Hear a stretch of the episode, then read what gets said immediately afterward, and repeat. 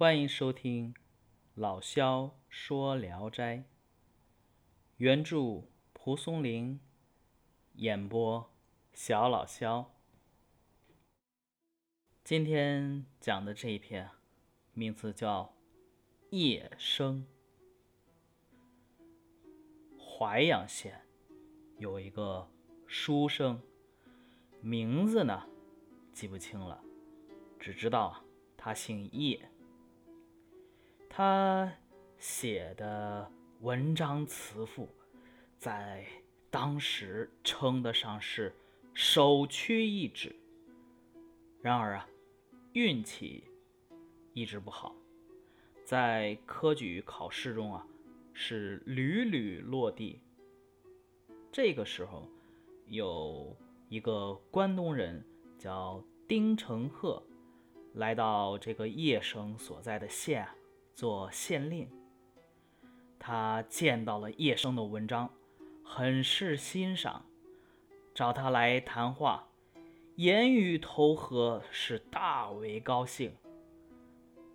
丁公呢，就叫叶生到官署来住，给叶生灯火钱啊，读书的费用，并且呀，常常送给他钱粮补助。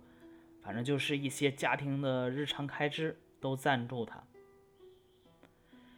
又到了本省科考的时节，丁公在学史面前把叶生是狠狠地称赞了一番。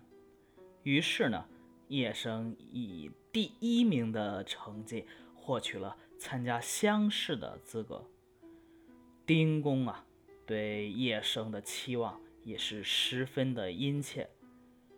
乡试结束以后，他要来叶生的文稿读，读完之后啊，连连击节称叹。但是呢，人的命运啊，有时候他就是这样子，他受命运的限制。文章好的人呐，他的命运不一定通达。等到放榜以后啊。叶生依然没有考中，唉，叶生神情沮丧地回到家里，惭愧自己啊，辜负了知己的期望。人呐，瘦的只剩下一把骨头了，痴呆呆的，就像个木偶一样。丁公听说了，把他叫来劝慰了一番。叶生啊。是忍不住的掉眼泪儿，丁公很同情他，与他约好，说等自己任职期满，到京城去的时候啊，带着他一同北上。叶生更加感动，辞谢后回到家中，从此啊闭门不出。没过多久，叶生就卧病不起了。丁公呢？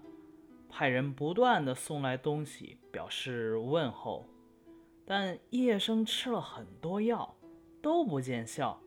这个时候呢，恰巧丁公因为得罪了上司，哎，也被免去了职务，将要解任离去。他就写了封信给叶生，大致的意思啊，就是。我本来呀，已经定下了东归回家的日期。之所以迟迟不启程啊，就是在等你。你只要来了，你早晨来，我晚上就出发。丁公派人送信，把这个信呢送到叶生的床前。叶生拿着这个信呢，是百感交集，哭了起来，请送信人转告丁公。我病重，很难一下子就好，就请您先出发吧。送信人回去禀明，丁公啊还是不忍心先离开，仍然耐心的等着。过了几天，看门人呐忽然来禀报说叶生来了，丁公十分高兴啊。迎上前去问候他，叶生说：“因为我生病，有劳先生等待了这么久，我心中万般不安。现在幸好可以，呃，跟随侍奉在您身边了。丁公啊，于是就马上收拾好行装，准备一大早就出发。到了家乡，丁公让儿子拜叶生为师。叶生啊，日夜都与。丁公的儿子在一起。丁公子呢，名在昌，当时啊十六岁了，还不会做八股文。然而啊，他聪明绝顶，一篇八股文呐，看上两三遍就不会再忘记。叶生在丁家住着教授了一年，丁公子就能一气呵成的。写出文章了，又加上他父亲的关系啊，丁公子于是就进了县学。叶生把他平日为准备应试而写的八股文都抄录了下来，教丁公子诵读。丁公子参加乡试，考场上出的七道题，没有一道是平常没见过的。你说这种他能考不中啊？于是高中了第六名举人。丁公有一天对叶生说：“啊，先生只拿出了自己微末的才学，就让我这个儿子高中成名了。然而真正有才能的人却长久的被埋没。唉，这又如何是好呢？”叶生说：“这大概就是我命该如此吧。不过现在借您的福气恩泽，为我的文章扬眉吐气，使天下人知道我半生沦落，并不是由于我能力低下，我也就心满意足了。况且，读书人能得到一个知己，就已经没有什么可遗憾的了。”又何必一定要金榜题名，摆脱布衣身份，才能说是交上了好运呢？丁公因为叶生离开家乡，在外客居已经很久了，恐怕呀，他耽误例行的岁事，劝他回家去应试。叶生听了，郁郁不乐。丁公也不忍勉强他。嘱咐去参加会试的丁公子，到了京城为叶生啊花钱捐一个国子监监生的资格。公子参加会试又报捷高中，获得了部中主事的职位。他带着叶生到任上复职，两个人啊又是早晚都在一起。叶生参加京城举行的乡试，竟然考中了举人。正好此时，丁公子被派到南河河道办理公务，于是对叶生说：“这一去离您的家乡不远，先生奋斗多年，终于直上云霄，现在是衣锦还乡的快慰之时了呀。”叶生也十分欣喜，选定了良辰吉日后，他们便启程上路了。到了淮阳县界，丁公子又命仆人啊牵马送叶生回家。叶生回到乡里，看见自己家门前啊一片破败萧条的景象，心中啊不禁十分难过。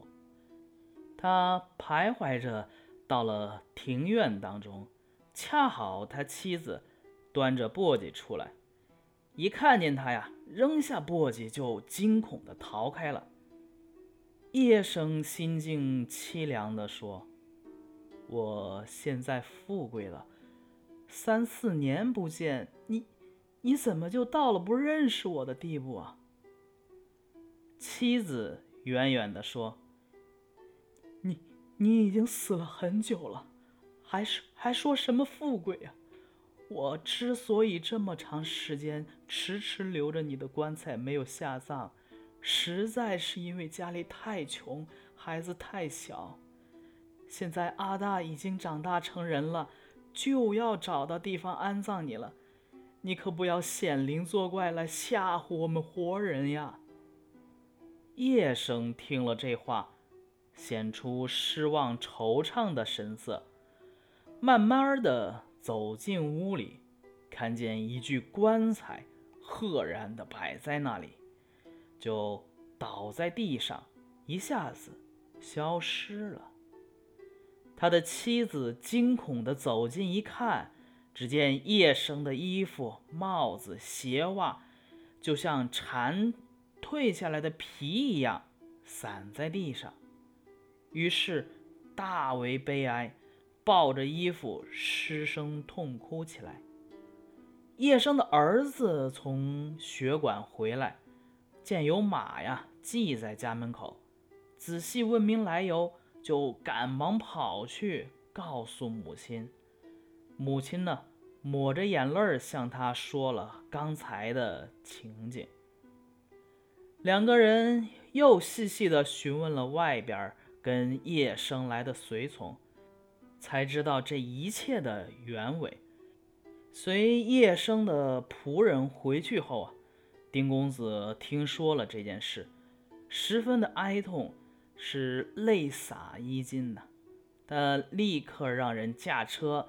带自己赶往叶家，在叶生的灵前哭祭，出钱为叶生操办了丧事，按照举人的礼数啊，埋葬了叶生。丁公子又送给叶生的儿子许多钱，为他请了老师教他读书。丁公子啊，向学史推荐了一番。过了一年，叶生的儿子。就中了秀才。意史是说，一个人的魂魄追随着自己的知己，竟然能忘记自己已经死了吗？